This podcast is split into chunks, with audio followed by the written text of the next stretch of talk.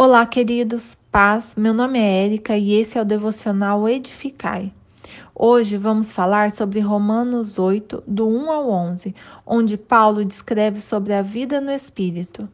Paulo inicia dizendo: Portanto, agora já não há condenação para os que estão em Cristo Jesus e segue relatando o como tivemos acesso a isso. Por meio de Cristo Jesus, a lei do Espírito de vida me libertou da lei do pecado e da morte.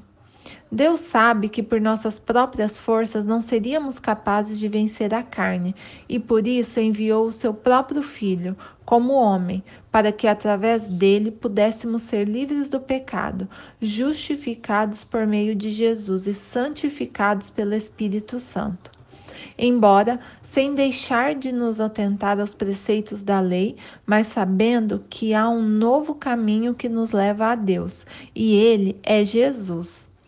Paulo segue dizendo que quem vive segundo a carne tem a mente voltada para o que a carne deseja, mas quem vive de acordo com o espírito tem a mente voltada para o que o espírito deseja. Entendemos, portanto, que a ação de viver para um ou outro é uma decisão nossa, já que sabemos que a carne é inimiga de Deus e que quanto mais a alimentamos, mais enfraquecemos nosso espírito, este que nos dá força para agradar a Deus, pois pela carne não podemos agradá-lo.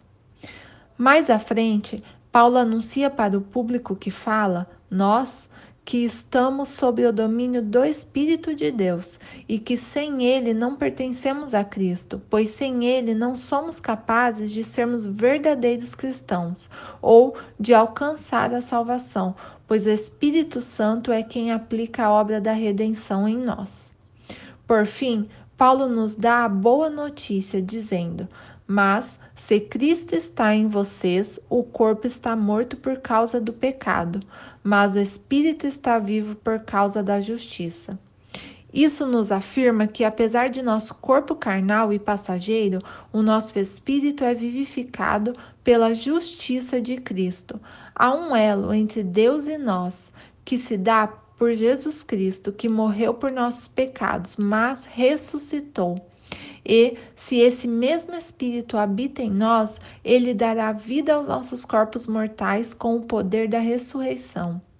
Nisso, irmãos, devemos entender que Cristo morrendo por nós também nos deu o Espírito Santo.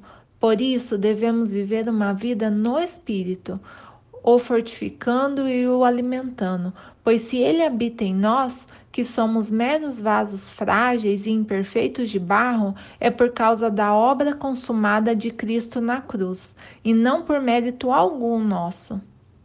Portanto, alegremos-nos por termos acesso a esse santo privilégio. Deus abençoe. Um ótimo dia.